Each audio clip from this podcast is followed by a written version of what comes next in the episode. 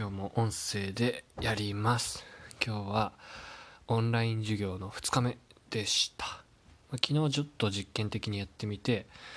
まあちょっとね1人当たり30分だけっていう時間で短かったけどまあそれなりに解説できたんで今日も1人当たり30分でやってみました。で昨日はね3人だけだったんだけど今日は4人かな？4人見てで1人は本当は5人見る予定だったけど1人。ちょっと接続がうまくいかなくて。明日に変わって。で残念ながらこのオンライン化にするというところでですね。1人塾辞めますっていう人が出まして。大ダメージを受けて。昨日はお風呂に23時間ぐらい使ってました。動けなくなりましたね。まあちょっとねオンラインとか、まあ、コロナとかでこうバタバタしてる時って大体大体バタバタしてる時ってこうなんかもう一個ねショックな出来事起きますけど、まあ、昨日のことなんでもうだいぶ立ち直ったんですが昨日はちょっとね死にかけてました。まあその体熟体熟はね要は理由はもう一つだけで結局成績が伸びないっていうことが体熟の理由なんですね。まあ、いろんな理由そのそれをオブラートに包んでその保護者さんは伝えてくれるんですけど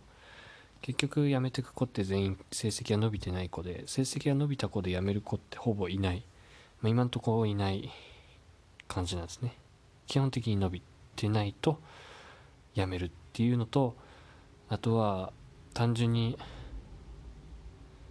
まあじゃあなんで成績伸びないかっていうとこっからは本当に自分との適性なのかなと思うんですけどその今回辞めた子はまあなんかなんて言うんだろう。あんまこう自分からグイグイ来るタイプじゃなくて消極的なタイプで自分から質問するのもちょっとあんまり得意じゃないって子だったんであんまり僕の塾でうまくこう塾を使いこなせてない状態だったと。いうことだったし、まあ、どっちかっていうと僕もそのあんまり自分からグイグイ行くタイプではないのでもうグイグイ来ない生徒とグイグイ行かない先生ということでどっちも近寄らないというねまあそういう状態で、まあ、実際はまあ普通にコミュニケーションはしててたんででまあそれなりに僕もコミュニケーション取れてると思ってたんで向こうはそう思ってなかったっていうのを知った時は結構衝撃を受けてだいぶショックでしたね。はい。っていうことが昨日あってでそのお母さんも、まあ、塾に対して少しこう違和感があったみたいでどういう違和感があったかっていうとその塾でやってる内容っていうのが家でもできることだからそれをわざわざ教室でやるのはなんでだっていうふうに思ってたみたいで。まあ、確かに言う通りだなと思いました、まあ、でもでもでも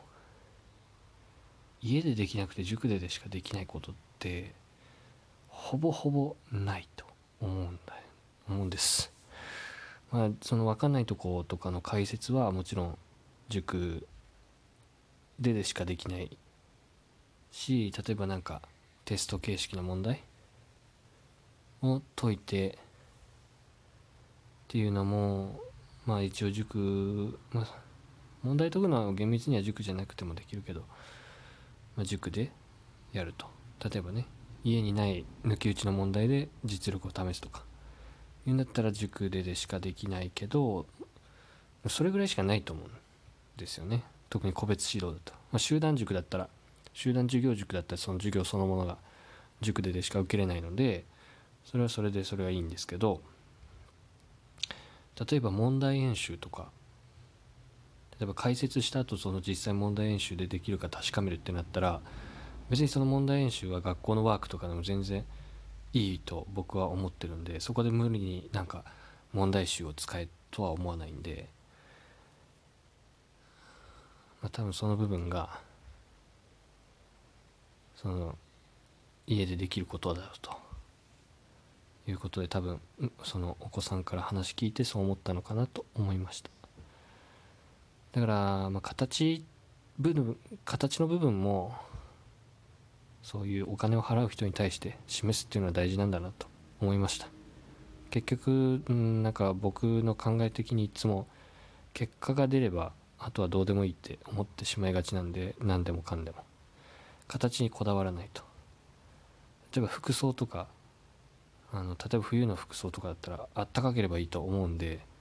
もうコーディネートとか考えたことないんですが、まあ、そんな感じで例えば塾で教えるとしても別に問題集があのなんかオリジナルものだろうと例えば僕の手書きのものだろうと学校のワークだろうと関係ないと思うんですけどでもそのお金払ってる側からしたらそこに結構重要な要素なのかなと思ってちょっとマジかってなりました。でまあよくよく考えてくると、まあ、最近その塾の生徒増えたら減るという感じで増えるんだけどまた出ていくということがあって塾の生徒あんま変わってないんですけど辞めてく生徒まあ成績伸びない以外の特徴って言ったらまあやっぱ自分と合わないっていうのもあるんですけどなんか基本的なスタンスとして街のスタンスの子は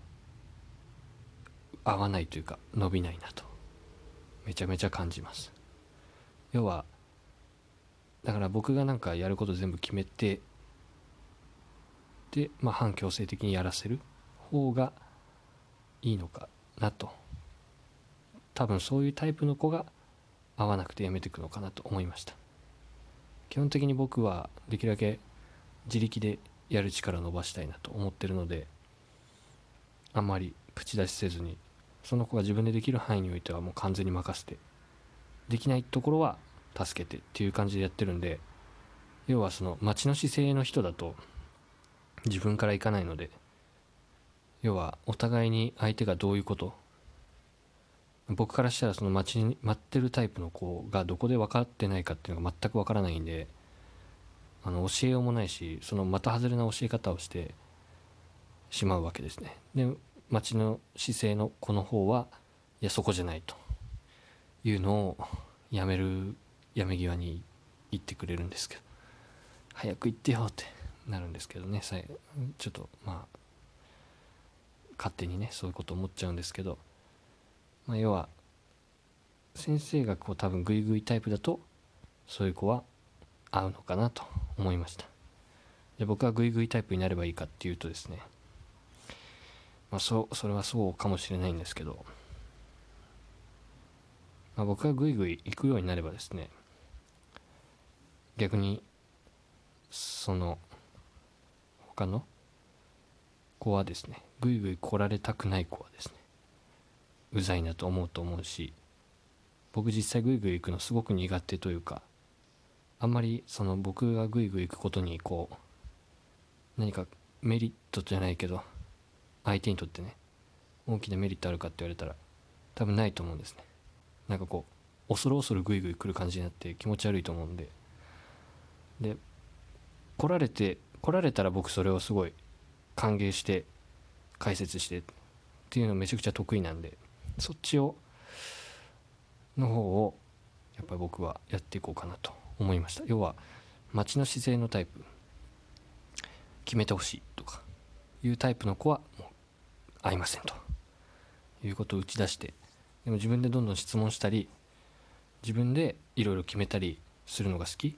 人にあまり干渉されすぎて決めてあの宿題出されてみたいな感じの管理されてみたいなのが嫌だっていう子は多分僕の塾が合ってるのかなと思いました。だから実際塾の子で伸びてる子は基本的に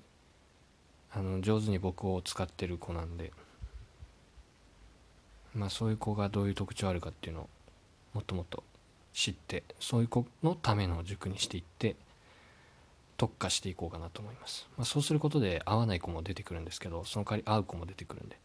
今まだねだいぶ八方美人経営してるんでそのせいで多分人数が30人前後でずっとうろちょろしてんだろうなと思いました。だからなんかこういろいろ塾をね経営してると思うけど何かこう現象が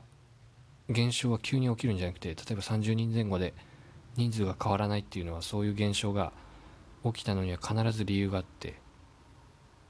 だから結果はですね全くコントロールできないけどその結果になってる原因っていうのは必ずあるんで面白いなと思いますね。要はそのお客さんを絞る時が来たよっていうサインなんだと思います。まあこれ絞ってね終わったら終わりだけど。でちょうどこのタイミングでコロナが来てオンライン授業に切り替えるってことはまたこれも何かの現象の一つなのかもしれないんでただコロナが突発的に来て僕はこのタイミングで塾の人数がうろちょろしてるっていうのは切り離して考えるよりあの